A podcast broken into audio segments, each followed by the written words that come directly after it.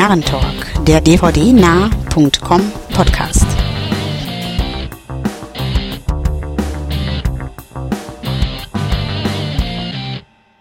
Herzlich willkommen zum Narrentag Nummer 43, der 43. Ausgabe des dvdnah.com Podcasts. Heute im winterlichen Wetter des Dezembers sind wir leider, oder wie man es nehmen möchte, nur zu zweit. Nämlich meine Wenigkeit, Stefan aus Hannover und Andreas aus Berlin. Hallo. Jo, wo unsere anderen beiden Kollegen sind, können wir nur zu 50 Prozent sagen. Wolfgang sitzt im Büro fest und ja, René ist missing in action. Keine Ahnung, ob er im Verkehr steckt oder zugeschneit ist oder wie auch immer. Ja, oder in welchem Verkehr. genau. Er ist auf jeden Fall abwesend und ja, beim nächsten Mal dann hoffentlich wieder mit von der Partie. Ja. Wie auch immer, lassen wir es nicht nehmen, trotzdem unseren Podcast durchzuziehen. Wir sind ja konsequent und kennen da gar nichts und dementsprechend sind wir heute nur zu zweit am Start. Wir werden den klassischen Aufbau beibehalten. Ähm, wie auch klassisch inzwischen ohne Top 2 oder Top 3 oder Top 4. Ja. Ähm, ja, gut. Bietet sich nicht an, eine Top 2 zu machen, ist irgendwie uncool, aber. Wir, wir hätten auch gar kein Thema, glaube ich, oder? Eben, eben. Und so flexibel sind wir ja nun auch nicht, dass wir spontan eins machen. Also, Konsequent, aber unflexibel. Richtig. Dementsprechend lassen wir das einfach mal geschickt weg. Wir haben es aber breit getreten und ähm, ja, dementsprechend wisst ihr, wie ihr, ja, wie wir darüber denken. Wie auch immer. Klassisch beginnen wir mit Trailer. Wir haben uns heute drei Stück rausgepickt aus mehr oder weniger unterschiedlichen Genres und beginnen möchten wir mit einem ja, Gangster-Flick basierend auf wahren Begebenheiten namens Kill the Irishman. Was hältst du davon? Ähm, hat mir relativ gut gefallen, muss ich sagen. Fand ich interessant. Ähm, allein durch die Besetzung schon. Ähm, Winnie Jones, Val Kilmer, äh, weiß gar nicht, wer noch alles. Ähm, Ray Stevenson spielt ja. Ray. Stevenson und äh, na, wen hatten wir vorher noch, wer schon lange nicht mehr zu sehen war? Äh, Walken? Genau, Christopher Walken. Äh, also von daher schon mal eine recht interessante Besetzung. Ist sehr auf, würde ich mal schätzen, vom Trailer so 70er Jahre aufgemacht. Ähm, optisch zumindest ein bisschen Klamotten technisch, Frisuren technisch. Und ähm, ja, das irgendwie hat es einen gewissen, zwar kein High Budget, also kein, kein hohes Budget, aber also Low Budget würde ich es auch nicht schimpfen, weil insgesamt sah es doch optisch ansprechend aus, fand ich. Mhm. Fand ich eigentlich auch. Also definitiv von der Besetzung her auf jeden Fall interessant. Du hast schon ein paar Namen genannt und ich habe gerade nochmal nachgeschaut. Linda Cardinelli ist noch mit dabei aus Scooby-Doo und ER, Vincent D'Onofrio, The Cell und hier Criminal Intent, Laura Ramsey, die manche von uns ja auch ganz gern sehen, das Blondchen aus äh, Ruinen und so, Robert Darby, Paul Servino. Also eigentlich eine echt gute Besetzung sozusagen. Zwar alle so aus diesem klassischen Mafia-Film erprobten Genre oder Bereich, aber ähm, ganz nett. Jonathan Henslick oder Hensley oder wie auch immer hat Regie geführt, der den Punisher gemacht und diesen grottenschlechten Welcome to the Jungle. Also hoffentlich, dass er hier ein bisschen besser drauf ist als bei seinem letzten Outing. Aber ich finde auch, also wie du selbst sagst, da hat so diesen klassischen alten Retro-Vibe mal wieder drauf, schauspielerisch gut besetzt, Inszenierung sieht auch in Ordnung aus, ähm, viele Brandbomben, die Autos zerlegen im Trailer. Ja. Also Action ist wohl auch gegeben. Ähm, ja, sieht nett aus, definitiv. Ja. Wobei ich noch kurz einwerfen muss, für viele oder die, die es nicht wissen, Welcome to the Jungle ist jetzt nicht der Film mit The Rock gemeint, sondern dieser Kannibalenfilm, ne?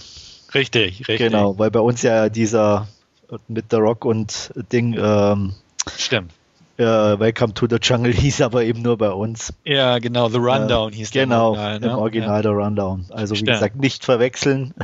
nee, definitiv nicht. Und äh, ja, wer ja. ihn noch nicht kennt, diesen Zombie, äh, Kannibalenfilm, hat auch nichts verpasst. Genau. Aber wie ja, gesagt, der sieht optisch nett aus. Ähm, ich denke mal, irgendwann auf, auf, auf Scheibe werde ich mir den sicher ansehen.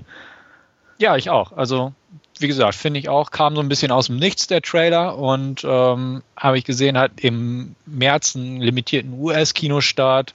Wird hier wohl nicht ins Kino kommen, aber dementsprechend auf Scheibe wird er, denke ich mal, auch bei mir im Player auf jeden Fall rotieren. Ja. Jo. Gut.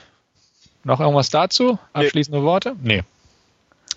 Äh, ein Film, wo ich durchaus überlegen werde, ins Kino zu gehen, mal wieder, ist äh, Fast Five. Äh, wer mir das jetzt nicht sagt, kann man auch sagen ähm, Fast and the Furious Teil 5.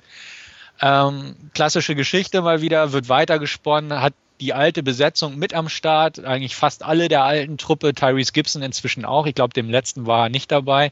Ergänzt jetzt um The Rock als Widersacher und angesiedelt das Ganze in Rio de Janeiro, was schon mal eine schöne Hintergrundlandschaft bietet. Ähm, bekommen wir im Prinzip das, was wir bisher von der Franchise geboten bekommen haben, nämlich äh, in Anführungsstrichen coole Typen, ähm, heiße Babes, Autostunts und ja, keine wirkliche Story, möchte ich mal behaupten. Werden wir wahrscheinlich nicht kriegen, ne, wie bisher auch. Ja. Aber die, die Action sah gut aus, die Autostunts ein bisschen angereichert jetzt, äh, würde ich vermuten, so um das ein bisschen Drogenmilieu spielt, so Rio de Janeiro und ähm, ja, so ein bisschen Cop-Action, da viel Schießereien und äh, das, sage ich mal, ergänzt das, das Autogenre ganz gut. Also ein bisschen mehr Abwechslung könnte in der Action auf jeden Fall drin sein als bisher. Und mhm. optisch, wie du so schon sagtest, Rio und so ist immer eine nette Kulisse, auch die, die Slums in Rio und ähm, sah auf jeden Fall recht ansprechend aus, der Trailer. Ob ich ins Kino gehe, glaube ich jetzt nicht, aber auf Scheibe definitiv. Mhm. Aber ich glaube schon, dass ich da ins Kino gehe. Das könnte so mal wieder ein netter Kinofilm für zwischendurch sein, wo ich auch meinen Kumpel zu kriege, beziehungsweise wird wahrscheinlich andersrum laufen, dass die mich mitzerren. Aber ähm, sieht nett aus, definitiv. Finde ich auch ganz nett, dass The Rock in eine Franchise in Teil 5 einsteigt, so ungefähr. Ähm, ich positiv möchte ich auch mal erwähnen, der Proll-Faktor sieht hier deutlich runtergeschraubt aus, was ich sehr positiv sehe. Äh, war schon im letzten Teil so, äh, während die davor ja, äh, ich sag mal, macho-mäßig aus allen Nähten platzten. Ähm, ja. Aber so sieht nach einem netten Action-Film aus. Also so ein bisschen Heist-Movie und weil sie ja da scheinbar Tresore ausräumen, beziehungsweise aus der Wand reißen mit Autos und so könnte nett werden. Und wie gesagt, da ist durchaus möglich, dass man mich da irgendwo mal im Kino antreffen wird bei einer Vorstellung. Ja, also wie gesagt, angucken sicher, bei mir nur Scheibe. Dazu, ich weiß nicht, ist er mir nicht opulent genug, sieht nach netter Action aus, aber Kino, ich weiß vielleicht mal, wenn ich wieder in die Sneak gehe, dann eventuell, wenn man mal über den Weg läuft, gucke ich ihn natürlich sicher an, mhm. aber bewusst hm, glaube ich jetzt nicht. Ja, ja. Okay. Ja. Gut. Dann kommen wir zu unserem letzten Trailer. Und zwar Dirty Dancing 3, Capoeira Nights. Ähm, klar, Fortsetzungen sind angesagt und Reboot sowieso. Dieser hier, dieser dritte Teil, also quasi der dritte Abschluss der Trilogie, kann man sagen, wie auch beworben wird. Ähm, ist quasi ein bisschen Reboot, also die Story lehnt sich sehr an Teil 1 an. Groß, die Handlung äh, deckt sich fast, außer dass das Ganze weniger mit äh, Tanzen im klassischen Sinne zu tun hat, sondern halt diesen Capoeira-Tanzkampfstil sozusagen. Die Hauptrollen spielen Camilla Bell, die wir beide zumindest, denke ich mal, ziemlich gern sehen, behaupte ich mal. Gern ja, aber leider äh, war sie bis jetzt in nicht so viel richtig guten Rollen zu sehen. Ja. Also ja. ein bisschen durchwachsen, sage ich mal. Äh, das stimmt. Aber, das, aber wir sehen sie gern. Wir sehen ja. sie gern, genau. Ja. ja. Dementsprechend Camilla Bell, ähm, ja, du hast recht. Ich erinnere mich an diesen Roland Emmerich-Film. Ganz genau. ja. Ganz aber wir, ja. Hier scheint sie ja wieder ein bisschen auf einem besseren Weg zu sein, obwohl ich jetzt auch nicht sagen möchte, ein Dirty Dancing-Fan zu sein. Aber ich fand den Trailer amüsant. Jesse Williams spielt ihren Kampf-Tanzpartner, den kennen einige aus Grey's Anatomy, wo er wohl ordentlich mitgespielt hat. Und auch in Brooklyn Finest war zu sehen. Regie Jane Sismaki ist recht unbekannt, also kenne ich nichts, was sie bisher gemacht hat. Und wie gesagt, inhaltlich dürfte der auch nicht viel bieten. Aber er sieht amüsant aus, hat ein gewisses Augenzwinkern, meine ich, so ein bisschen rauszusehen. Also vielleicht deute ich das auch nur so, aber ähm, nimmt sich vielleicht nicht ganz so ernst, der Film. Ja, Wobei ich war, war, mir jetzt am Anfang nicht so sicher, ob, ob, mir das gefällt, weil auf der einen Seite, sag ich mal, die Action doch ein bisschen Einzug nimmt durch, durch mhm. die, den Tanz. Ja. Und ähm, ich, ich weiß nicht, wie gesagt, dieses Augenzwinkern mir teilweise fast schon, wie soll ich sagen, zu übertrieben wirkte. Ja. Ähm, und wobei die Darstellung schon eher ernst wirkte, aber das mhm. drumherum oder die Art und Weise, wie es transportiert wurde, ah, müssen wir, glaube ich, den ganzen Film sehen, um das dann beurteilen zu können, ob es funktioniert oder nicht. So bin ich, sage ich mal, noch 50-50 irgendwie. Mhm. Ich meine, wie jeder weiß, ich bin kein Fan von Liebesfilmen, von daher bin ich sowieso noch leicht voreingenommen, aber ich denke mal so, aufgrund der Darsteller und wie sich insgesamt präsentiert hat, der Trailer, würde ich es mir vielleicht sogar anschauen. Mhm. Ja, also durchaus. Ich weiß, was du meinst, aber vielleicht haben da die Produzenten einfach gesehen, Mensch, der erste Teil ist eigentlich unfreiwillig komisch, wenn man sich den anguckt. Und äh, entweder haben sie es selbst versucht, irgendwie zu kopieren, aber wie du selbst sagst, also das muss man wirklich im Kontext dann sehen, ja. wie das Ganze denn wirkt. Am Ende, wie gesagt, auch schon im Trailer, ein bisschen Blut und so, also so ganz, ne? Ja, die, wie gesagt, die Action-Komponente ist nicht ganz so von der Hand zu weisen, weswegen ja. es für mich den Film natürlich auch interessanter macht. Definitiv. Und äh, mal gucken, ne? Also ja. Ich denke auch. Mal gucken, was der Soundtrack noch so zu bieten hat. Also. Ja, wobei jetzt im Trailer war ja eigentlich das gleiche Lied wie aus Teil 1, glaube ich. Ich wollte es gerade so, sagen. Also, also, da, da, äh, ja, wie gesagt, es geht so ein bisschen in Richtung Reboot alles, aber vielleicht haben sie da noch so ein paar eigene Dinger mit drin einfach. Au ja. Ich hoffe natürlich auch nicht, dass sie auf diese modernen Schiene fahren. Also, muss nee. auch nicht sein. Ja, nee. also ich meine, von daher. Ja, man ja. kann auch nur hoffen, dass jetzt nicht zu sehr, wie soll ich das sagen, also irgendwie zu, zu, zu todeslustig sind oder so, aber mhm. ähm, es sah mal nicht ganz so aus, aber ja, ja mal gucken. Ja, also ich denke aber ins Kino oder so werde ich nicht gehen. Also, nee, ich kann mir auch nicht vorstellen, dass der bei uns ins Kino kommt. Also nee. nee. Von daher werden wir mal abwarten. Also wenn jemand was über eine Langfassung oder wann die irgendwie auf Scheibe kommt oder so weiß, soll er uns doch Bescheid geben. Definitiv, ja. Wir behalten ihn auf jeden Fall im Auge und mal gucken, vielleicht kommt noch ein zweiter Trailer raus oder so, wer weiß. Ja, dass man besser entscheiden kann. Genau, definitiv. Aber so, boah, kann man mitleben irgendwo. Denke ich auch. Guti, dann würde ich sagen, Filme, mit denen wir schon gelebt haben, beziehungsweise mehr oder weniger erfolgreich. Das werden wir gleich berichten, wie die so waren. Last Scene, zweite Rubrik. Andreas, du fängst an. Du hast ja. mal wieder ein bisschen Selbstjustiz im Player gehabt, ne? Ja, ähm, kann man so sagen. Ähm, Harry Brown aus UK habe ich mir angeguckt und ähm, wird ja teilweise nicht nur auf der äh, DVD bzw. Blu-ray mit ähm, Gran Torino irgendwie beworben, äh, auch in einem Atemzug genannt. Ähm, Wäre ich gleich zu kommen, kann ich so nicht unterschreiben, aus verschiedenen Gründen. Ähm, Im Endeffekt ähm, geht es um ich sage mal, zwei Senioren, die in einer nicht ganz so netten englischen Gegend wohnen. Ähm, das heißt, die Drogendealer und die kaputten Kiddies stehen draußen vor der Tür, treffen sich in Unterführung, man wird angepöbelt, es ist alles voller Graffitis. Also, wie man sich halt besser nicht vorstellen kann. Äh, Harry Brown ist einer der beiden und ähm, ja, eines Tages sein Kumpel, mit dem er mal Schach spielt in der Kneipe, ähm, sagt zu ihm, er hat irgendwie Schiss und er wird dauernd belästigt und es wird immer schlimmer. Und er hat sich mit einem alten Bajonett irgendwie von seinem Papa aus dem Ersten Weltkrieg bewaffnet, um sich zu schützen. Ja, auf jeden Fall tags darauf kommt die Nachricht zu Harry Brown, ähm, ja, sein Freund ist tot, ähm, wurde anscheinend äh, zusammengeschlagen und mit eben diesem Bajonett äh, selbst erstochen. Und äh, ja, man hat zwar schnell Verdächtige, aber richtige Beweise gibt's nicht dafür. Und ähm, ja, Harry Brown denkt erstmal nicht direkt an Selbstjustiz, sondern wird sogar ein bisschen eher in die Richtung gedrängt durch äußere Umstände. Aber als alter äh, Kriegsveteran sozusagen und auch Special Agent oder in, er war, glaube ich, irgendwie bei einer Armee äh, in so einer Sondereinheit und ja, hat ein bisschen noch was drauf ähm, holt sich eine Waffe, legt gleich mal zwei Drogendealer um, äh, bringt irgendwie eine Drogensüchtige aber noch schnell ins Krankenhaus, weil er ja doch der nette Mann von nebenan ist ähm, und macht sich dann eben auf die, die Suche nach den Mördern von seinem Freund. Ähm, das Ganze ist recht gut gespielt. Michael Caine spielt Harry Brown, ähm, Emily Mortimer ist noch mit dabei äh, als ähm, Polizistin.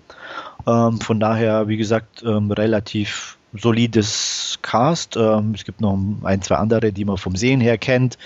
Und ähm, von daher passt das Ganze. Auch ähm, von der Geschwindigkeit, er fängt sehr ruhig an, auch, auch ich sag mal, passend zum Alter der Rentner wird es nicht extrem schnell, aber gut blutig, was auch sehr überraschend war für eine 16er Freigabe. Was leider sehr negativ war in meinen Augen, das ganze Blut war alles wieder CGI. Okay. Und das passt gerade für so einen doch irgendwie oldschool wirkenden Film noch weniger in meinen Augen. Also da bricht sich irgendwie und das, das passt nicht zueinander.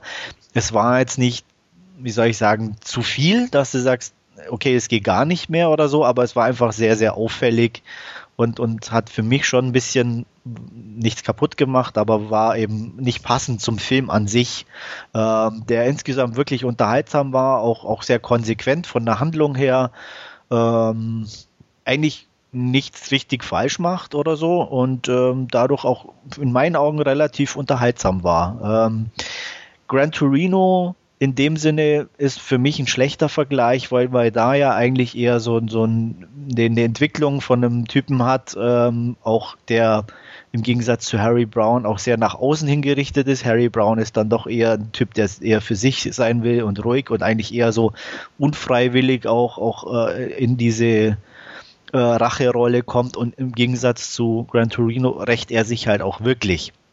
Und äh, da liegt, glaube ich, auch eher so der Unterschied und dieses mehr so ein bisschen wie ein Mann sieht rot Genre zuzuordnen, mehr wie, wie jetzt Gran Torino zum Beispiel. Aber wie gesagt, insgesamt hat er mir echt gut gefallen. Äh, unterhaltsam kann man durchaus mal einen Blick riskieren und ich würde mal von der Benotung her, glaube ich, so sieben von zehn trifft es ganz gut. Okay. Ähm, reizt mich jetzt nicht so sonderlich. Der Film hat mich noch nie gereizt. Ich bin schon ein paar Mal drüber gestoßen. Unter anderem lief der, glaube ich, auch auf dem Filmfest, wenn ich mich nicht irre. Genau. Und ähm, ja, aber so recht konnte mich das nicht überzeugen. Ähm, einfach ist nicht mein Fall.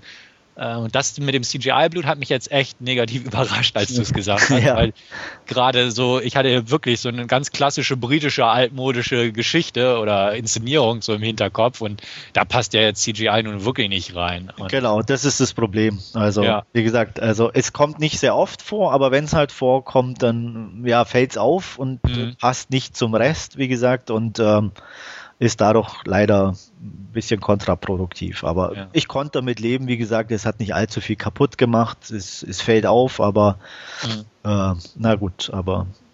Ja. Also irgendwie, wenn es mal durch zehn Zufälle eine Gelegenheit gibt, dass ich den Film mal gucke, bestimmt, dann werde ich ihn ja auch nicht ausmachen oder rauslaufen, so ungefähr, aber also irgendwie, wie gesagt, mich reizt jetzt nicht wirklich was an ja. diesem Streifen dementsprechend. Also wie gesagt, ich fand ihn unterhaltsam mhm. war, echt in Ordnung. Und ja. von daher, wer, wer sowas mag oder auch nichts gegen englische Filme einzuwenden hat, kann sich ja mal einen Blick riskieren. Ja. Ja. Ein bisschen anders machen wir es heute doch, weil wir irgendwie abwechselnd heute unsere Last Scene besprechen, damit es ein bisschen abwechslungsreicher wird. Und du machst weiter mit. Ja, ich nehme mal was äh, konservativ Mainstreamiges, hätte ich fast gesagt. Salt mit Angelina Jolie, große Kinoproduktion, Hollywood, äh, bum bum bum, hätte ich fast gesagt. Also ziemlich gegenteilig wie Harry Brown, ähm, ohne CGI-Blut, kann ich dazu auch sagen, sondern auch mit altmodischem Blut. Und ähm, ja, Salt, worum geht's? Ähm, Im Prinzip geht's um die titelgebende Figur, Salt, Evelyn Salt, um genau zu genau genommen, gespielt von Angelina Jolie. Sie ist CIA-Agentin und äh, ja, arbeitet im Prinzip in Washington, wo sie eines Tages einen Überläufer oder einen potenziellen Überläufer befragen soll. Und dieser gibt dann im Zuge dieser Vernehmung äh, den Namen eines ja, Schläfers, eines russischen Schläfers preis, der einen Anschlag verüben soll auf äh, den amerikanischen Präsidenten. Und dieser Name ist eben Salt.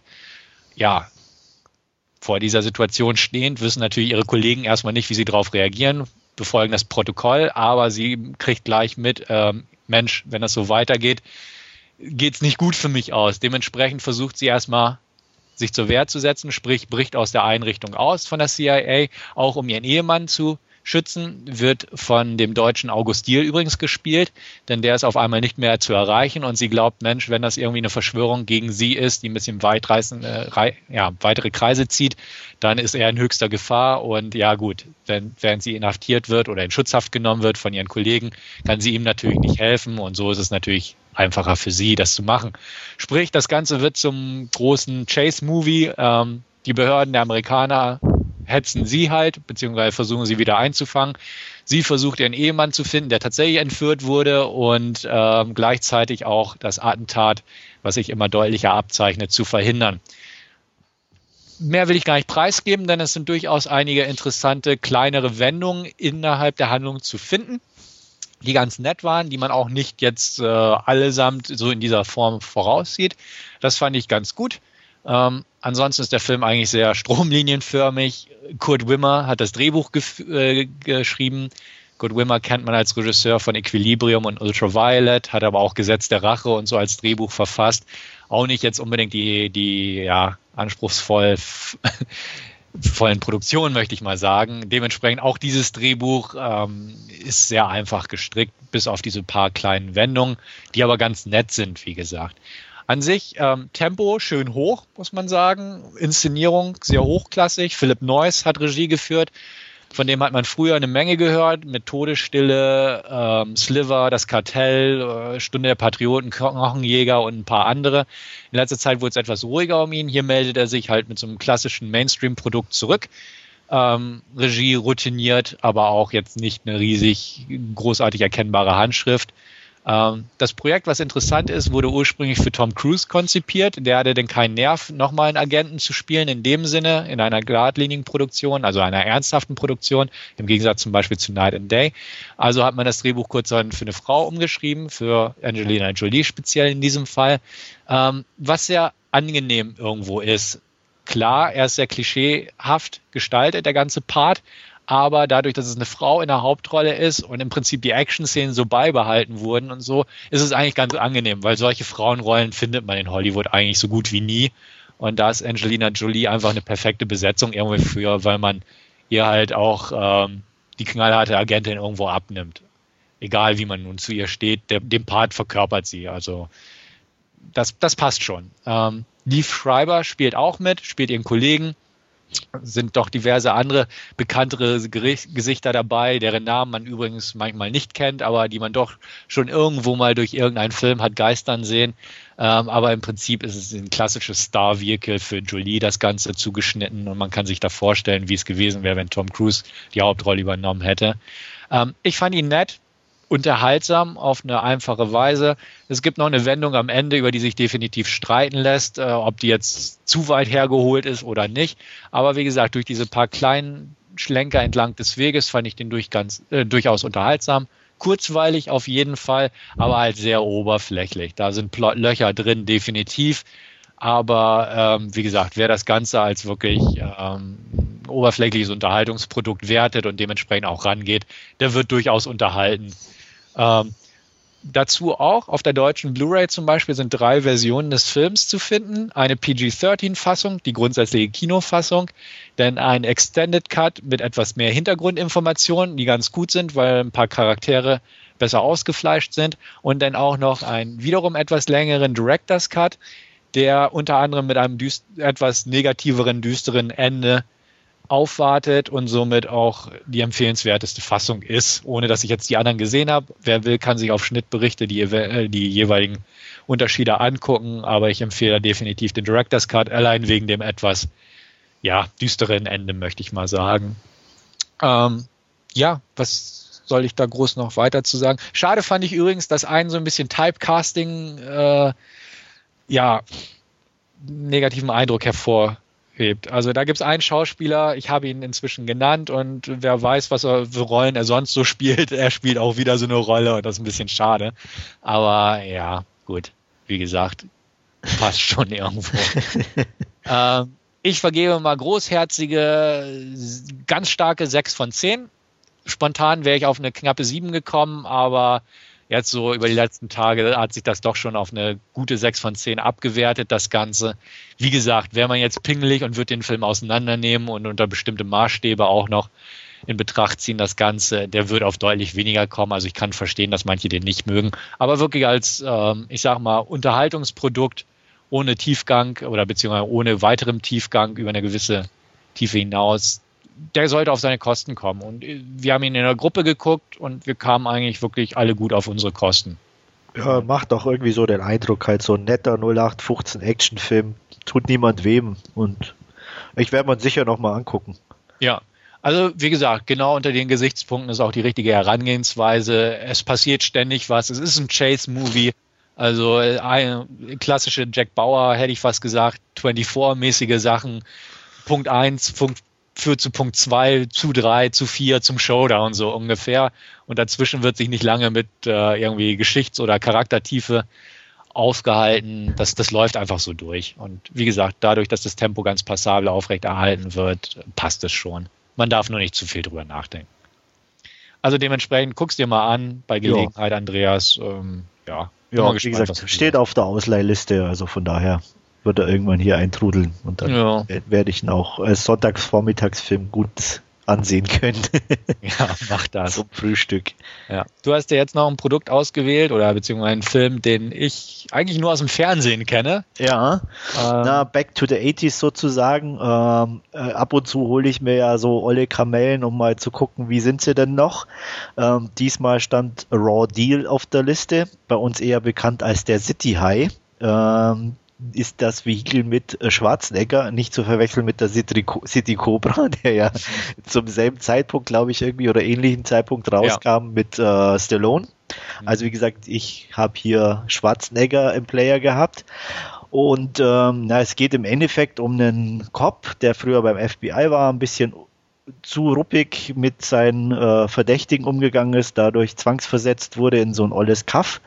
Ähm, da macht er irgendwie den möchtegern Sheriff so ein bisschen und ähm, ist zwar beliebt, weniger beliebt ist er zu Hause bei seiner Frau, die nämlich ganz gut dem Alkohol zugeneigt ist und eigentlich nur noch weg will aus dieser Pampa wieder zurück in die große Stadt ähm, und ihn dazu drängt, eben irgendwie zu, dafür zu sorgen, dass das doch baldmöglichst passiert. Ähm, die Gelegenheit kommt schneller als gedacht, nämlich ein Ex-Partner von ihm meldet sich, ähm, dessen Sohn wurde im Rahmen einer äh, Zeugenbewachung erschossen und so wie es aussieht, ist eben intern die, der Aufenthaltsort verraten worden und ähm, der Ex oder der sein ehemaliger Kollege will also unbedingt wissen, wer das verpfiffen hat und er soll sich da eben in die Gangster äh, ins Gangstermilieu einschleusen als relativ Unbekannter, weil er ja schon lang weg ist und ihn keiner kennt. Und was Mr. Schwarzenegger natürlich auch prompt in die Tat umsetzt und sich mehr oder weniger bei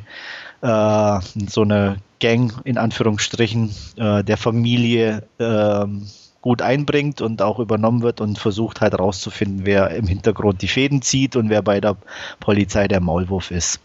Ähm, ich glaube, man ist, er verrät nicht zu viel, wenn man sagt, er findet alles raus. ähm, es gibt ganz gute Action für die 80er, so, also nicht zu übertrieben, typisch Schwarzenegger, typisch 80er Jahre, bisschen Schlägereien, bis paar Shootouts, auch relativ blutig, ähm, schön oldschool, wie gesagt, damals noch kein CGI, CGI sondern äh, richtig die explodierenden Hemden äh, mit irgendwelchen roten Flüssigkeiten, die in die Gegend gestreut werden. Also so wie man sich es eigentlich vorstellt. Und was mir ganz gut gefallen hat, auch wenn es furchtbar cheesy teilweise ist, einfach dämliche Dialoge. Und ähm, das macht, finde ich, immer so ein 80er-Jahre-Film äh, aus. Und bei manchen funktioniert es gar nicht und bei manchen funktioniert es. Und bei dem funktioniert es einigermaßen, ähm, was natürlich nicht zuletzt Herrn Schwarzenegger zu verdanken ist, der furchtbar mit seinem Slang äh, in den 80ern noch mehr wie heute äh, zu unterhalten vermag.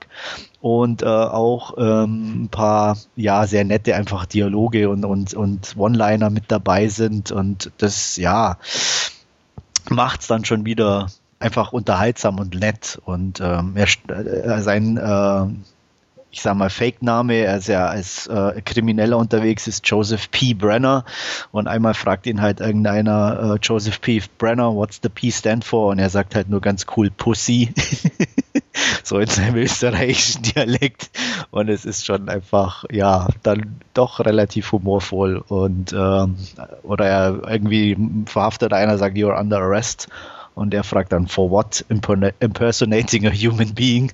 Also es ist auf jeden Fall, ja, nett, nicht zu übertrieben, die Action passt und äh, die, die, die Regie ist in Ordnung. Also eigentlich so ein klassischer 80er Actionfilm, den man auch, finde ich, zumindest heute noch angucken kann.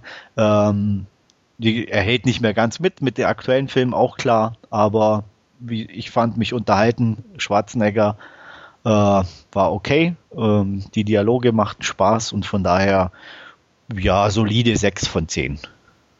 Mhm. Also wie schon erwähnt, ich kenne ihn aus dem Fernsehen. Damals als Jugendlicher lief er paar Mal und man hat ihn nur noch geguckt, weil war schön hart, schon brutal und Arnold war cool. Ja. Inzwischen finde ich Arnold halt nicht mehr cool, muss ich ganz offen sagen. Ähm, hab Raw Deal schon ewig nicht mehr gesehen. Ähm, hab mal ab und an immer reingeseppt, als ich ihn zufällig entdeckt hatte und dann irgendwie so fünf Minuten laufen lassen und dann weiter gesappt. Also ich fand ihn schon immer lustig, weil er einfach so stumpf ist. Genau. Äh, und ähm, dementsprechend ja, will ich mich gar nicht im Moment zu einer Bewertung hinreißen lassen, weil es so eine Kombination ist. Eigentlich ist der total Grütze, glaube ich, der Film, aber hat ein paar lustige Jugenderinnerungen und die Wahrheit liegt wahrscheinlich irgendwo dazwischen. Ähm, ja, Raw Deal, ähm, ganz nett auf jeden Fall, fand ich damals. Äh, wie gesagt, heutzutage bin ich so der Arnie-Fan, ähm, aber ist, wie du selbst sagst, solche Filme gibt es heutzutage so gut wie gar nicht mehr. Ja. Und das, das ist manchmal ein bisschen schade. Also gut, dumme Filme gibt's genug heutzutage, aber halt, wie, wie schon erwähnt, äh, wie heute bei Kill the Irishman. Man hat vielleicht eine äh, altmodische Inszenierung, aber dann hat man ein paar CGI-Flammen oder so dazwischen Ja. und da ist es wirklich alles noch handmade und ja. Ja, und das es passt trotzdem noch irgendwie. Also wie gesagt, Ja. auch die Einschüsse und so, klar, die fallen nicht unbedingt so toll wie die Jungs heute oder so, aber ja. ähm, ja, aber die, es, irgendwie wirkt es besser. Also teilweise, nicht überall, auch in jedem Film, klar, da gibt's auch äh, solche und solche.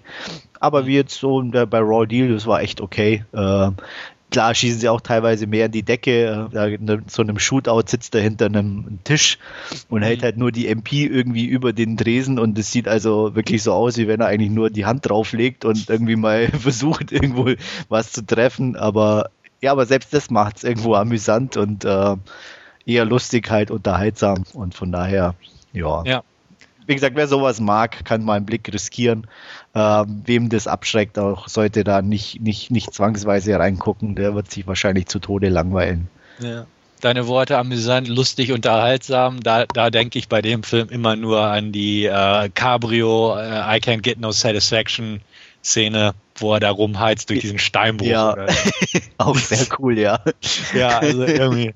Der, die Szene fällt mir immer ein, wenn ich als erstes an Raw Deal denke, weil Ja. die ist auch irgendwie so doof. Total Aber- dumm einfach. Ja, ja. Er fährt da irgendwie zehnmal an so einem Bauwagen vorbei und schießt immer auf den Bauwagen. Ja. Und dazu halt den Rolling Stones Genau. Stück einfach irgendwie. Ja, ja, aber ja, es bleibt in Erinnerung. Das, auf das jeden ist Fall. Ja. viel mehr, als man bei manch anderen Film sagen kann. Ne? Ja, das stimmt. Also Ja. wie gesagt, ich nach all den Jahren, nachdem ich jetzt wieder gesehen habe, wie gesagt, war ich überrascht, wie gut er mich doch unterhalten hat. Hm. Ja, mal sehen. Wenn er mal wieder im Fernsehen läuft. hätte ich Ja, aber da läuft er halt nicht im Original und Das das, stimmt, ist dann ja, das ist schade, schade. irgendwie, ne? ja, klar. Anis Ösi-Dialekt, der, der Unbedingt, ist ja. schon hörenswert. Ja. Ja. ja, gut. Sonst noch irgendwas dazu oder wollen wir Nee. weitermachen? Könntest eigentlich. Gut. Okay, mich hat's mal wieder ins Kino verschlagen. Ähm, ich muss gestehen, ich habe mich vom 3D-Gimmick leiten lassen. Ja, es tut mir leid. Ich entschuldige mich ganz offen dafür. Ich habe mir Saw 3D angeguckt und muss gleich dazu sagen, ähm, der 3D-Effekt war einfach doof. Also er funktionierte nicht gut. Äh, ähm, klar, räumliche Tiefe in irgendwelchen kleinen Räumlichkeiten ist nicht so das Coolste. Ja, man hat ein paar Körperteile auf einen zufliegen sehen, aber dafür jetzt den Aufpreis zu zahlen, war es nicht wert, muss ich ganz ehrlich sagen. Ja, wie gesagt, mehr Culpa. Ich bin drauf reingefallen und ja, Tron wird mich im Kino wiedersehen bei 3D, aber sonst werde ich da sehr vorsichtig sein. Zu Saw 3D, äh, Vollendung heißt er in Deutsch, äh, auf Deutsch, in Deutschland, wie auch immer, ist der inzwischen siebte Teil, wenn ich mich nicht irre, und der angeblich vorerst letzte bis zum irgendwann mal Reboot, möchte ich mal hinzufügen. Saw 3D schließt den Kreis, angeblich, lässt aber eine Tür für Fortsetzung weit, weit offen am Ende. Aber immerhin schafft er es so ein paar Storyfäden abzuschließen. Zum Beispiel Dr. Lawrence Gordon kehrt zurück. Den haben wir seit dem ersten Teil nicht mehr gesehen. Also das Kapitel wird endlich abgeschlossen. Was aus Dr. Gordon geworden ist, erfahren wir jetzt. Die Story an sich bleibt im Prinzip ganz genauso wie auch in den letzten Fortsetzungen. Der Film fängt mit ein paar äh, wahllos aneinander gehängten Fallen an, wo irgendwelche Leute, die man nie kennenlernt, weil sie gleich als Fallenopfer präsentiert werden innerhalb der Handlung, auf brutale Weise zu Tode kommen. So geht's los mit zwei bestimmten Fallen. Ähm, ja, die Fallen sind ausgefallener geworden, sie sind brutal und fies und so ein bisschen auf den 3D-Effekt ausgelegt. Aber wie gesagt, ähm, das Problem ist, man lernt die Leute einfach gar nicht mehr kennen, sondern es taucht auf, sie sind da, sie werden abgeschlachtet, das war's. Also Torture Porn at its best, kann ich sagen, ohne viel drumherum. Leider aber dadurch auch ein bisschen stumpf und äh, irgendwie auch nicht wirklich packend. Ähm, zur zweiten Falle muss man sagen, sehr einfallsreich. Es geht, ich will sie mal kurz beschreiben, einfach weil sie ganz nett gebaut ist. Ein Typ erwacht im Auto, ist an den Sitz gefesselt, nackter Oberkörper mit Superkleber am Sitz. Ähm, das Auto ist aufgebockt auf Wagenheber. Unterm Wagen, unter dem Reifen, liegt eine weitere Person. Ähm, Hinterm Auto steht ein weiterer Kumpel durch seinen Unterkiefer einen Ring an der Stoßstange befestigt mit einer Kette und vor dem Auto steht wiederum an einer Wand beziehungsweise in dem Fall an einer Garagentür der dritte Kumpel, also insgesamt vier Leute plus den Typ im Wagen. Alle kennen sich, sind irgendwelche Neonazis, die böse Sachen gemacht haben. Oberneonazi, sprich der am äh, Sitz festklebende, ist kein geringer als Chester von Linkin Park, sprich der Sänger. Er ist auf jeden Fall festgeklebt und der Wagen geht an und er muss sich von dem Sitz lösen, um einen Haken zu erreichen an der Motorhaube. Wenn er das schafft, geht der Motor aus. Ansonsten, ja, klappt der Wagen runter irgendwann von diesen Wagenhebern, äh, zerquetscht denn die Dame, die da drunter hängt, fährt los, reißt dem anderen den Kiefer aus und fährt mitten durch den anderen. Das ist so diese Falle. Ähm, ja, Sie ist ziemlich eklig gestaltet und geht nicht gut aus, um das mal einfach zu spoilern, aber das wird jeder selbst wissen, weil sonst wäre das Ganze ja uncool und die Saw-Fans würden nicht auf ihre Kosten kommen. Haben wir jetzt diese zwei Fallen abgehakt, ist jetzt eigentlich auch wie die letzten Saw-Filme eine Haupthandlung, die sich langsam rauskristallisiert. Und zwar geht es in dem Fall um Bobby Dagan, Bobby Dagan hat ein Buch geschrieben als Überlebender einer der Jigsaw-Fallen und versucht jetzt das auch mit einem Kamerateam promotionmäßig an den Mann zu bringen, das Ganze. Ähm, gespielt wird er von Sean Patrick Flannery, einer der beiden Boondock Saints, der in den letzten Jahren irgendwie ganz merkwürdig vom Gesicht her eine Veränderung vorgenommen hat. Also man erkennt ihn irgendwie gar nicht wieder, wenn man nicht wüsste, dass er es ist. Äh, er ist auch nicht wirklich sympathisch, weil man relativ schnell dahinter kommt, dass er nicht wirklich so das ist, was er vorgibt zu sein. Auf jeden Fall werden er und ein paar Kumpels von ihm, beziehungsweise sein Umfeld, sprich Manager, Ehefrau, bester Kumpel, entführt und müssen quasi so ein Labyrinth oder er muss das Labyrinth durchlaufen, wo verschiedene Fallen und Herausforderungen auf ihn warten, um dann im Prinzip seine Frau am Ende zu befreien. Währenddessen gibt es noch Detective Mark Hoffman, Costas Mandalore. Er ist ja so quasi der Nachfolger von Jigsaw. Der hat seine Finger auch überall mit im Spiel, hat das Ganze initiiert. Jigsaws Frau spielt ebenfalls noch eine zentrale Rolle. Und Jigsaw taucht in diesem Teil nur in einer kleinen, ganz kleinen Rückblende auf, was auch schon mal neu ist. Aber im Prinzip absolut nichts Neues, dieser Teil. Der 3D-Effekt wird nicht wirklich ja, vernünftig ausgeschöpft. Ja, ein bisschen was geht auf die Kamera zu, aber äh, es funktioniert einfach nicht so, wie man es gern hätte. Und der Effekt ist eigentlich, ja, man kann bequem darauf verzichten, möchte ich sagen. Die Fallen sind von ihrer Art her natürlich sehr ausgefallen. Ähm, die Logik geht da natürlich komplett baden mit, äh, wie eine Person das schnell auf die Reihe gesteckt äh, oder äh, gestellt haben soll, ist völlig unmöglich eigentlich. Aber gut, wer in Sachen Logik bei Saw argumentieren will, der ist eher an der falschen Adresse. Ähm, sie sind fies und das, das funktioniert ganz gut. Also sie sind echt fies, die Fallen. Also von Zähne ausreißen bis Angelhaken im Magen und diverse andere Sachen, wie die beschriebene vorhin, ähm, ist alles dabei. Und der Punkt dieses Films ist, er ist echt brutal. Und da hat die FSK echt einen guten Tag gehabt, was mich wirklich gewundert hat, zumal die anderen Filme ja alle irgendwie gekürzt in Deutschland liefen und im bestenfalls die Unrated-Fassung über Österreich oder so später zu haben war. Ähm, hier ist schon die R-Rated-Fassung wirklich uncut durchgewunken worden und wo ich echt sagen muss, da hatte die FSK definitiv einen guten Tag, denn der ist schon echt heftig, muss man sagen. Es gibt auch definitiv auch bald eine Unrated-Fassung in den USA. Mal gucken, was die noch draufsetzen kann. Aber vom Gewaltgrad ist das schon echt ein schweres Stück.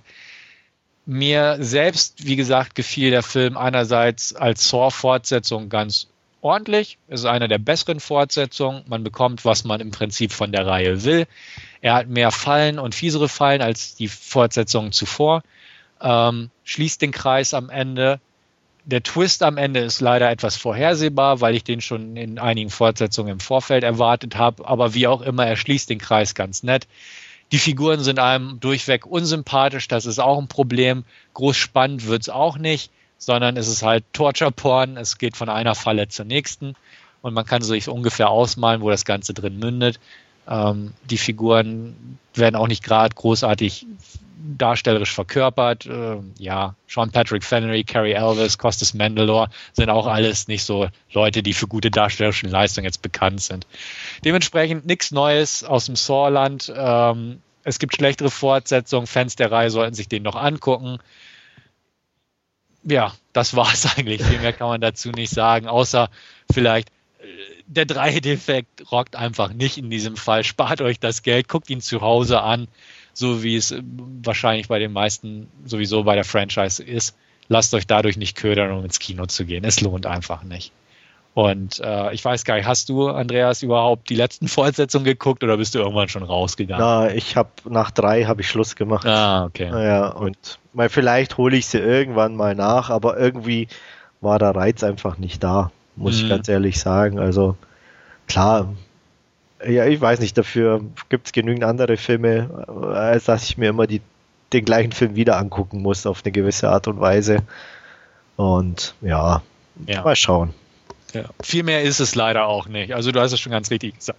Es ist im Prinzip wieder irgendeine kleine andere Variante des vorherigen Teils, so ungefähr. Ja. Ist ein bisschen schade. Ähm, wie gesagt, als Abschluss, als Pseudo-Abschluss bislang der Reihe hätte man sich ein bisschen mehr was einfallen können, außer ähm, erhöhte Ticketpreise wegen 3D zu kassieren. Ähm, was eigentlich mehr Abzocke ist, wenn die 3D-Effekte nicht mal richtig wirken, ne? Richtig, das ist das Problem. Also wie gesagt, ein, zwei Effekte sind drin, die ganz nett sind, aber ansonsten, da sich das alles wirklich in den üblichen Kellerräumlichkeiten abspielt, ist da einfach auch mit Tiefe und so nichts zu machen. Und dementsprechend, ja, das ist, das ist wirklich Geld aus der Tasche ziehen irgendwo und ähm, ja, langsam komme ich auch auf den Anti-3D-Trip. und wie gesagt, äh, Tron 3D gebe ich noch eine Chance, weil der oh, auch. Den, den denke ich auch. Also da wäre ich auch noch eher 3D mal, mal wieder antesten, aber ansonsten wüsste ich nicht, was ich unbedingt in 3D sehen müsste.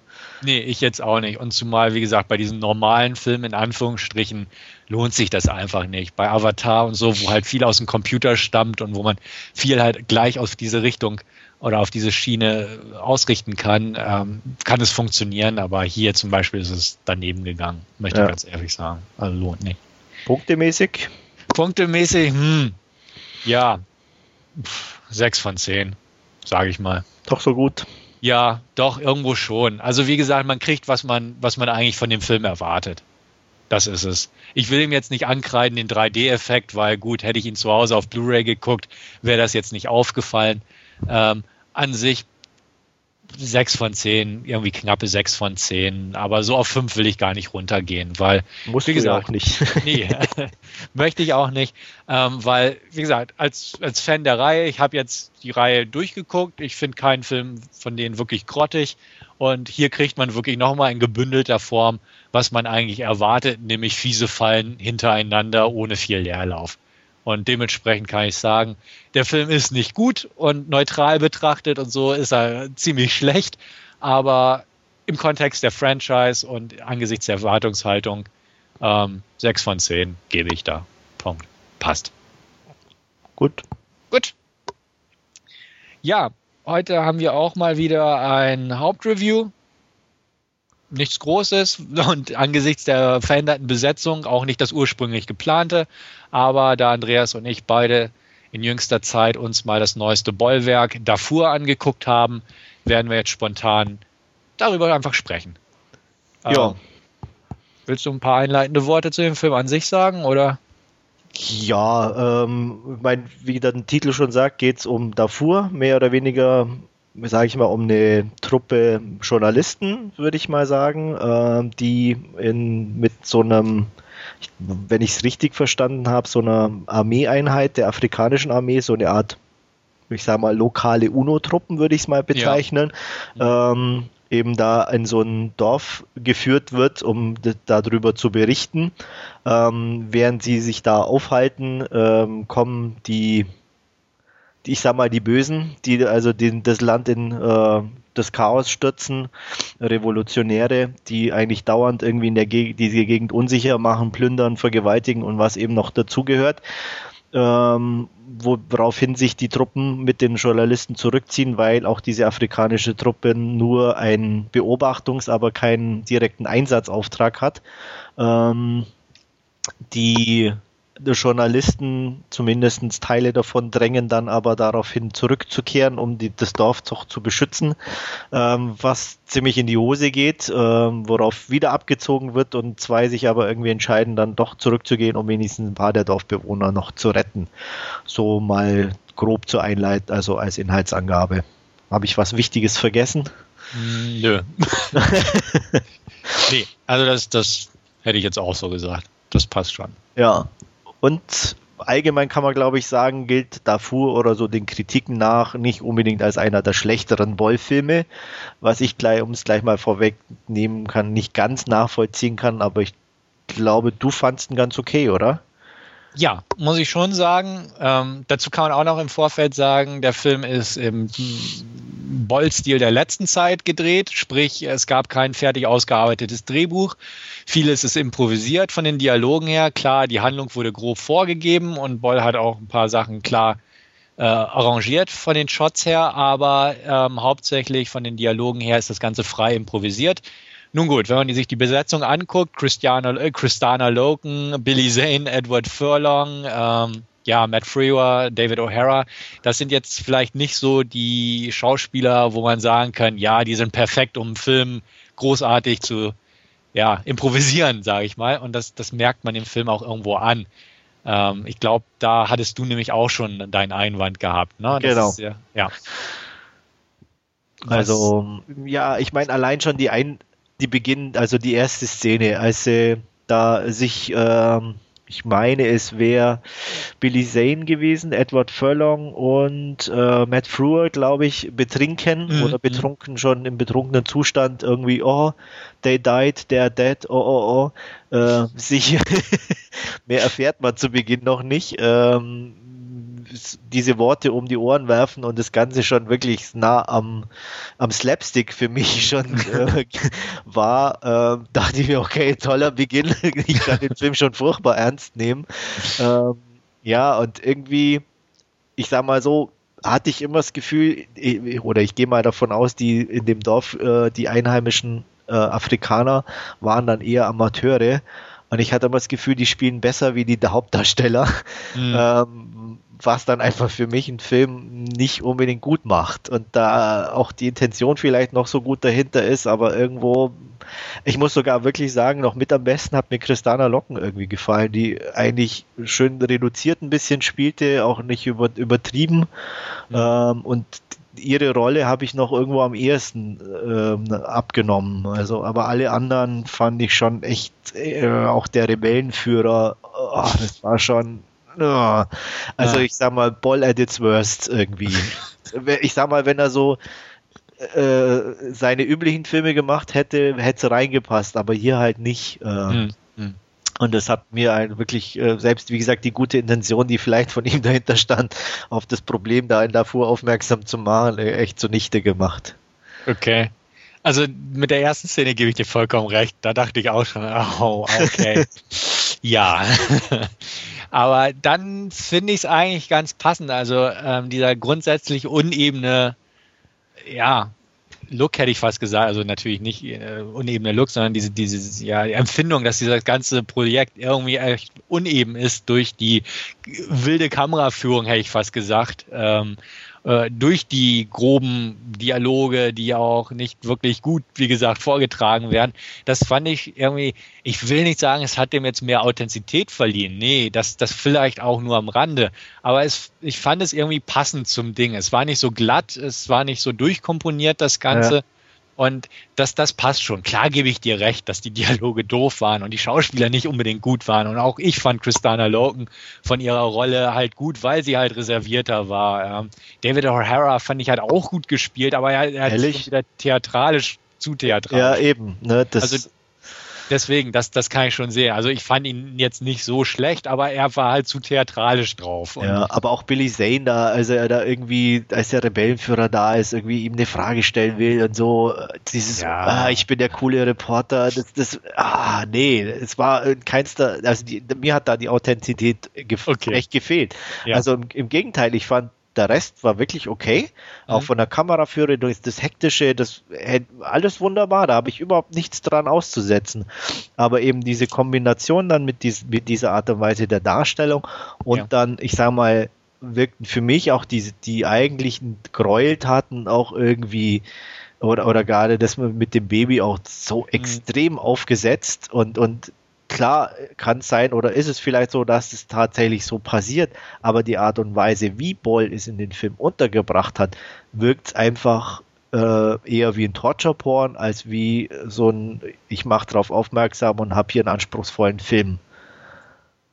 Okay, hm, finde ich nicht ganz. Also, ja, ich, also wie gesagt, mir ging es so, also beim, hm? beim Sehen so, ich war, oh nee, ja. muss jetzt nicht auch noch sein und, und vor allem an der Stelle und die Art und Weise eben wie, das, ich weiß, also wie gesagt, hat für mich in keinster Weise ja. funktioniert. Okay. Gut, wie gesagt, das, das sehe ich einen Tick anders. Ich kann es nachvollziehen, durchaus, weil in manchen Situationen habe ich auch so gedacht. Aber insgesamt, ja, also hat es mich jetzt nicht so gestört, äh, weil ich es auch nicht so empfunden habe, sagen wir es mal so. Ne?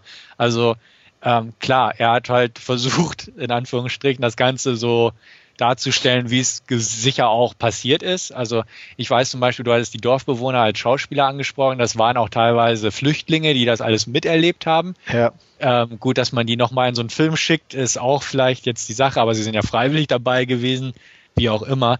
Ähm, ich, ich glaube schon, dass es solche Sachen gibt in, in Ruanda, in Darfur oder wie auch immer. Ja, das will ich auch nicht abstreiten. Also, und, wie gesagt.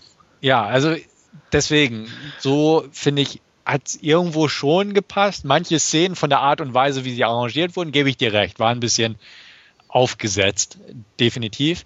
Aber an sich auch da wieder, dieses ganze Unebene einfach hat irgendwie schon für mich gepasst. Ähm, ich fand den Film, wie gesagt, etwas besser als du, auf jeden Fall, geht schon klar aus unserem Gespräch jetzt hervor. Ähm, die Intention war auf jeden Fall da. Ich fand es interessant, dass Boll das gemacht hat, weil ich ja bisher auch noch keinen Film in dieser Weise gesehen hat, der sich dem Thema so offen angenähert hat, offen in Anführungsstrichen. Und über das Talent dahinter kann man jetzt auch streiten, klar. Aber ich sag mal so, bisher die Filme, die den Ruanda-Konflikt thematisiert haben, von denen ich eigentlich auch nur Hotel Ruanda kenne, ähm, haben sich das halt noch nicht so schonungslos in Anführungsstrichen von der Gewaltdarstellung oder von der, von der Direktheit äh, vorgenommen, das Thema. Das fand ich schon interessant, dass gerade Uwe sich das zugetraut hat, beziehungsweise sich das auf die Fahne geschrieben hat.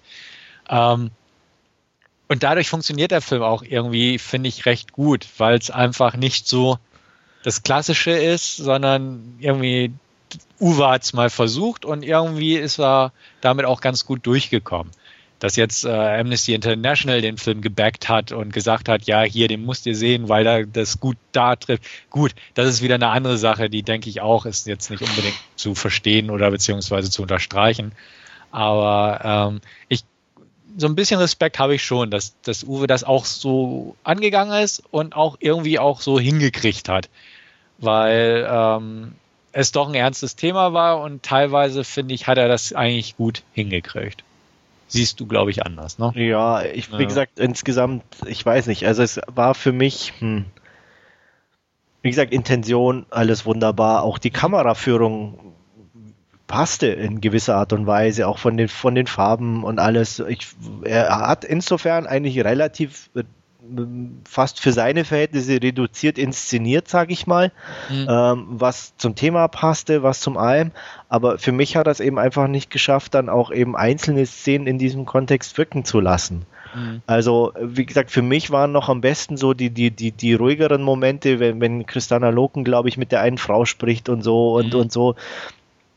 Da wirklich ohne Vorbehalte gut inszeniert und gut gemacht, meine, in meinen Augen. Also, aber alles, was eben dann schon wieder mehr in diese Action-Ebene ging, ähm, das war schon, ich weiß auch nicht, also, wie soll ich sagen, ähm, ich hatte das Gefühl, er konnte sich wieder oder er konnte sich nicht richtig entscheiden. Du hast hier im Endeffekt zwei Reporter, die da zurückgehen mit, mit zwei Waffen und dann so tun, als wären sie Special Forces. Also, ne, mit, mit, mit Deckung gehen und zack, zack und, oh, und super und also. Aber echt, echte Special Forces hätten sich die rumliegenden AK-47er geschnappt, statt nur mit der Pistole rumzulaufen. Ja, das hätte ich aber als Normaler auch gemacht. Hallo, Ich ich, wollte ich gerade sagen, ich habe also- so einen sechs Schuss und da liegen die AKs am Boden und ich renne mit fünf Schuss schon draußen noch mit einem Ja, Schuss weiter, ja. oder? Also das, das, das, das meine ich so mit mit äh, einfach so. Ah nee. Mhm. Aber das mein, fand ich interessant. Wenn ich, wenn ich schon hops gehe, dann noch mit mit vollen Kanonen, oder? Also dann. Also- ja. Ja. Also das fand ich auf eine lustige Weise interessant, weil äh, ich meine, Boll hat sie ja definitiv da überall rumliegen gehabt, die AKs auf dem Boden und Ja. trotzdem sind die mit ihrer kleinen, mit ihrem Revolver, nee, nee, Revolver war es nicht, aber mit einer Ja, aber. Pistole rumgelaufen, Ja. wo ich auch dachte, Mann, also wie, wie du selbst sagst, eigentlich jeder Trottel wäre auf die Idee gekommen, Mensch, da liegt ein MG, schnappen wir uns das. Genau. Nee, ich gehe an dem vorbei. Ich Ja. habe vielleicht noch drei Schuss in meiner Pistole, aber egal. Ja, Ja. das war einfach, das sind so insgesamt einfach die Sachen, wo, wo, wie gesagt, teilweise gut, aber wo einfach dann zu viel kaputt gemacht haben und den Film und, und die, gut, die gute Absicht dahinter, die, die ich auch, ihm auch unterstelle, äh, einfach zunichte gemacht haben. Okay. Du meinst, seine, seine inszenatorische Inkompetenz schimmert viel zu sehr durch einfach. Möchte ich nicht mal sagen, weil Okay. ich sag mal auf der, weil wenn es wirklich so viel improvisiert war, kann es ja sein, dass er in dem Moment gar nicht gesagt hat, ihr lauft jetzt an den AKs Mhm. vorbei, sondern dass die Darsteller in Anführungsstrichen wirklich so dämlich waren und nicht auf die Idee kommen. Ja. Äh, und in dem Moment hätte ich vielleicht gedacht, wäre vielleicht ein bisschen mehr Vorgabe zu sagen, okay, äh, Szene nochmal, du nimmst die AK mit, macht viel mehr Sinn, Mhm. vielleicht besser gewesen. Okay, ja. Ähm, weiß ich nicht. Wie gesagt, äh, in dem Moment weiß man eben nicht, ob, wo, wie die Anweisungen waren und wie viel Mhm. wirklich improvisiert war. Aber wie gesagt, so an sich, die, der, der Aufenthalt in dem, in, dem, in dem Dorf, die Gespräche, wo es so ein bisschen ruhiger war, war alles noch okay. Ähm, da störten auch die leichten Übertreibungen der einzelnen Darsteller nicht so. Aber eben alles zu Beginn und was danach dann irgendwie kam, das funktionierte in meinen Augen nicht so richtig. Also Mhm. da gingen die Rädchen nicht schön ineinander über. Ja. Jo. Ja. Ja. Was Deswegen- gibst du wertungstechnisch? Also ja, ich war, ich glaube vier hatte ich geschrieben, gute vier würde ich geben. Äh, wie gesagt, aufgrund der Intention und äh, der teilweise doch ordentlichen Sache, aber mehr kann ich mir beim besten Willen irgendwie, da war zu viel Negatives einfach dabei, um, um ich sag mal, noch auf den Normaldurchschnitt zu kommen. Okay. Ähm, ich würde knappe sieben geben. Weil, wie gesagt, also ich fand den irgendwie schon funktionierend. Und ich hatte auch gleich nach der Sichtung, ist jetzt schon ein bisschen her, also ja, drei, vier Wochen, glaube ich, aber ähm, spontan war ich da auf einer 7 von 10. Knappe 7 von 10 würde ich so ein bisschen runterwerten, aber äh, ich fand ihn, wie gesagt, nicht Bolls besten Film, definitiv nicht. Gut, viel bessere hat er jetzt auch nicht gemacht, aber ja, Ja. Ra Rampage habe ich besser bewertet, drücken wir es so aus und Ja. den finde ich auch im Vergleich besser. Den kenne ich nicht, also. Genau, aber raus. Den, ja, den kannst du dir ruhig mal angucken, der wird dir gefallen. Ja, okay. Aber sonst, ähm, ich fand ihn also eigentlich, eigentlich gut. Also jetzt nicht übermäßig gut, irgendwo muss man das glaube ich auch in Relation sehen, aber so eine knappe 7 von 10 kann ich gerade nochmal so vertreten. Okay, ja, Ja. passt doch. Mhm. Dann, wo wir gerade beim Thema sind, Ja. äh, findest du es jetzt an der Zeit, beziehungsweise hältst du ihn für kompetent genug, Auschwitz zu drehen? Weiß ich nicht. Schwierige Frage. Äh, nach dem Trailer zu urteilen, der zu dem Projekt schon veröffentlicht Mhm. wurde, würde ich sagen, nein. äh, ähm, weil äh, im Endeffekt er genau wieder eigentlich sein, seine üblichen Fehler begeht, sage ich mal. Ähm, und, und einfach was schon in den Trailer packt, was automatisch negativ in, mit, mit seiner Person in, in Verbindung gebracht Ja. wird. Ähm, hätte er jetzt irgendeine ganz normale Szene eventuell genommen, die wirklich, ich sag mal, ordentliche Darsteller beinhaltet, Mhm. ähm, hätte das viel mehr Effekt gehabt, wie so eine dumme Szene, in der er auch noch selber einen Nazi spielt. Ja. Das äh, ist schon wieder, wie gesagt, einfach sein Fehler, dass ich denke mal, er hat zu viel Ego und das kehrt er zu sehr nach außen in allem, was er tut. Er schafft es nicht, sich mal zurückzunehmen. Mhm. Und das finde ich, sieht man auch in, in dem Trailer wieder. Und äh, ich denke mal, dass ihm das auch, selbst wenn, wie gesagt, die Absicht und der Film ordentlich sind, schon automatisch negative Stimmen einbringt, dass er sich sparen könnte in meinen Augen. Wie gesagt, einfach einen normalen Trailer zu machen oder einen normalen Teaser und auch einfach ganz normal auch auf Kritik zu reagieren und, und nicht dann wieder alles auf seine Person zu beziehen. Dann würde er sich, glaube ich, auch ein bisschen besser als Filmemacher etablieren können. Ja, sehe ich genauso. Das, was du angesprochen hast, war auch der große Fehler meiner Meinung nach genauso, dass er sich selbst als äh, KZ-Wärter in Szene gesetzt hat ähm, das, das war dumm. Also ja. das, das verstehe ich nicht. Also wie man das machen kann.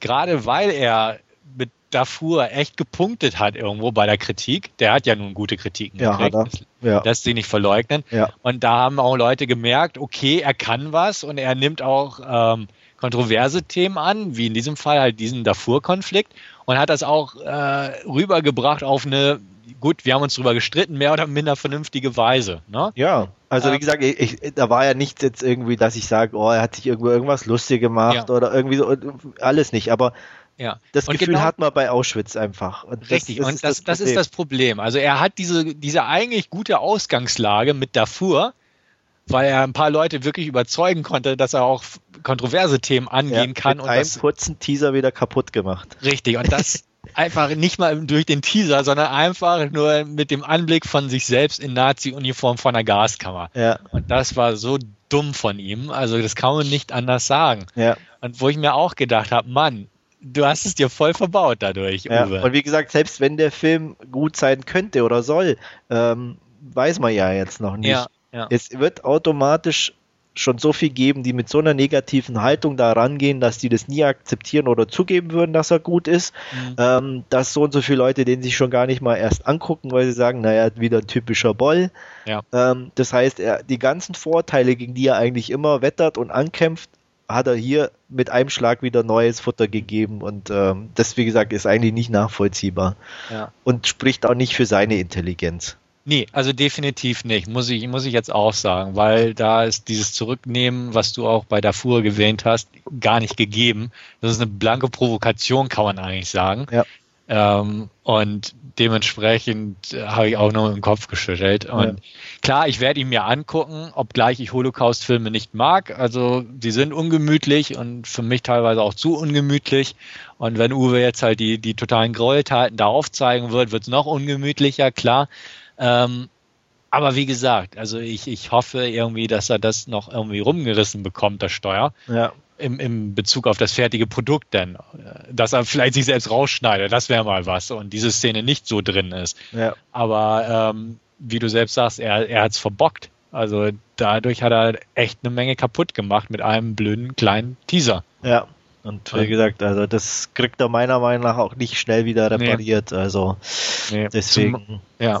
Zumal es, wie gesagt, gerade auch in Deutschland echt ein heißes Eisen ist, so ein Thema anzugehen. Ja.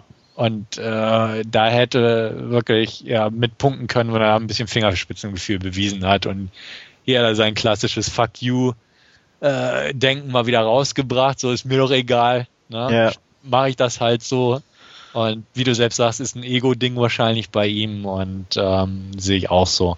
Also so gerne ich Uwe auch sehe und ähm, immer mit einem Lächeln verfolge seine Karriere irgendwo. Ja. Aber da hat er den Bogen irgendwie überspannt. Ja, ist einfach so, muss man. Ja. Wie gesagt, und es ist halt wirklich, egal was er bisher gemacht hat, ähm, okay, das war halt Boll, ne? Irgendwo mhm. und ja, aber da, ich weiß auch nicht, hat er, glaube ich, den Bogen echt überspannt. Ja. Also, naja. Wir, wir, werden sehen. Also ich werde man sicher auch angucken, einfach mhm. um zu sehen, was er wirklich draus macht. Ja. Aber ich, wie gesagt, ich habe da echt schwere Bedenken. Ja, ich jetzt auch. Nach dem Trailer auf jeden Fall. Ja. Gut. Dann würde ich sagen, sind wir durch für heute, oder? Ja, genau. Ja, gut. Ich, ich habe nichts mehr hinzuzufügen. Ich eigentlich auch nicht, außer dass ich auch wirklich hoffe, euch hat es beim Zuhören genauso viel Spaß gemacht wie bei uns. Ähm, auch in der kleinen Runde. Kennen wir ja von den Filmfestdingern. Genau. passt also. Wir hoffen natürlich, dass wir nächstes Mal wieder in der vollen Besetzung loslegen können. Definitiv. Und ähm, ja, wenn Ja. ihr Anregungen und so habt, Vorschläge, Input jeglicher Art, einfach an die gewohnte Stelle mailen, nämlich, äh, was war das? Mail at dvdnah.com? Podcast at Ah, okay. dvdnar.com. Das werde ich vielleicht im neuen Jahr irgendwann mal lernen. Ich glaube es nicht, aber es Ah. So ist das mit den Vorsätzen, aber man nimmt sie sich halt vor und was draus wird, wird sich zeigen. genau. Aber ja, in diesem Sinne, Podcast Nummer 43 ist am Ende. Ich hoffe, ihr werdet bei 44 plus plus plus weiterhin dabei sein und auch in 2011 die Treue halten.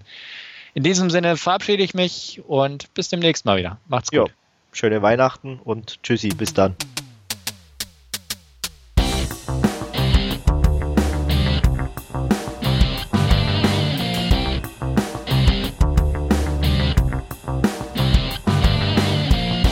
Narrentalk, der dvdnah.com Podcast.